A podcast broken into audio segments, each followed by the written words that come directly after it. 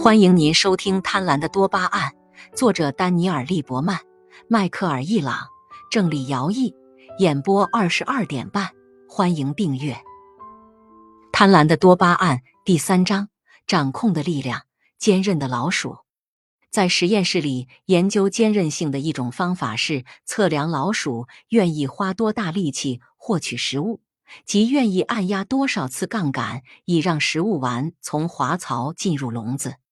通过增加获得食物所需的按压杠杆的次数，科学家就可以弄清楚老鼠是否有决心相应的增加自己的努力。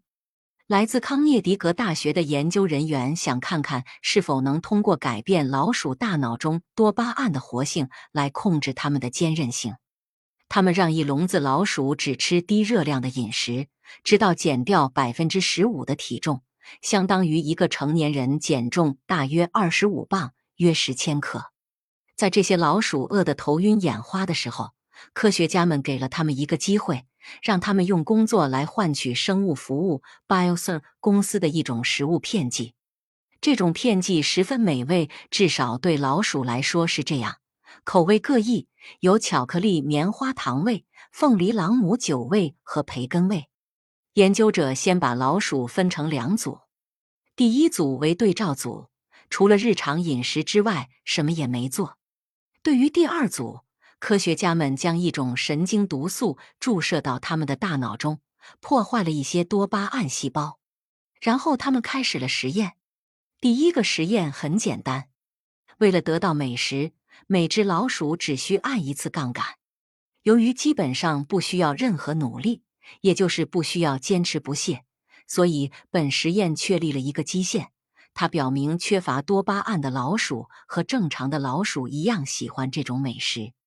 这一点很重要，因为如果缺乏多巴胺的老鼠不再想要这种食物，科学家们就无法测试他们会为此付出多大的努力了。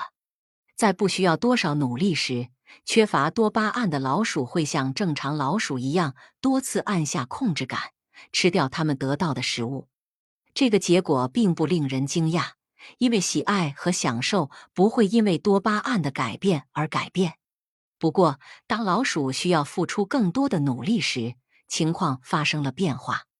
当所需的按压次数从一次增加到四次时，正常老鼠在三十分钟内按了近一千次杠杆，缺乏多巴胺的老鼠则没有那么积极，它们只按了大约六百次杠杆。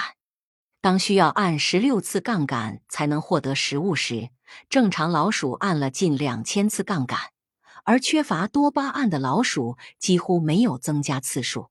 虽然它们获得食物的概率缩小到了四分之一，但它们不愿意更努力的工作了。最后，获得一顿美餐的要求提高到六十四次按压。正常老鼠在整个三十分钟内大约会按压两千五百次，超过每秒一次。而缺乏多巴胺的老鼠的按压次数根本没有增加。事实上，它们压的比以前更少。它们干脆放弃了。去除多巴胺似乎会削弱老鼠的工作意愿。而另一个实验进一步证实，受到影响的其实是韧性，而不是喜欢程度。冰激凌总是很美味，但是如果你刚吃完一顿大餐，你可能不会像平时那样想吃甜点。你想吃多少冰激凌，与你是努力工作还是懒惰无关，只是因为当你不饿的时候，食物并没有那么重要。因此，科学家们为实验增加了一个新的维度。他们操纵了饥饿。科学家们用一组新的老鼠进行实验。他们先让老鼠饱餐了一顿，在每种情况下，即使只需要一次按压，吃饱的老鼠按压杠杆的次数都只有饥饿老鼠的一半。当要求加倍时，他们的努力加倍；当要求四倍的努力时，他们的努力也增加到四倍。但他们的按压次数总是约为饥饿老鼠的一半。他们没有松懈，也没有放弃，他们只是不想吃那么多的食物，因为他们不饿。这个结果揭示出一个微妙但至关重要的区别：饥饿感或饥饿感的缺失改变了老鼠眼中这些食物的价值，但没有降低他们工作的意愿。饥饿是一种当下的现象，是一种直接的体验，而不是一种由多巴胺驱动的预期体验。控制饥饿或其他感官体验会影响通过工作获得的回报的价值，但正是多巴胺使这项工作成为可能。没有多巴胺，你就不会努力。这项实验帮助我们了解了多巴胺是如何影响我们在努力工作和偷懒之间做出的选择的。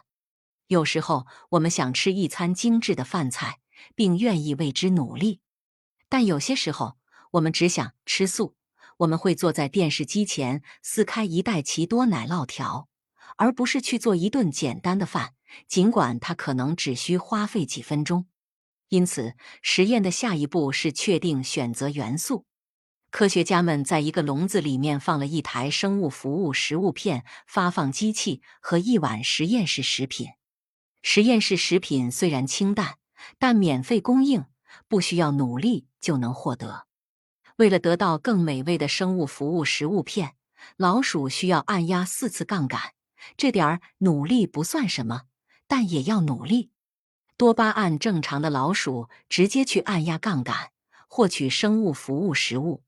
他们愿意做点小努力，以得到更好的东西。另一方面，多巴胺耗尽的老鼠则转头去拿容易获得的实验室食品。多巴胺驱动了努力。这种努力的特征可能受到其他很多因素的影响，但如果没有多巴胺，努力从一开始就根本不会存在。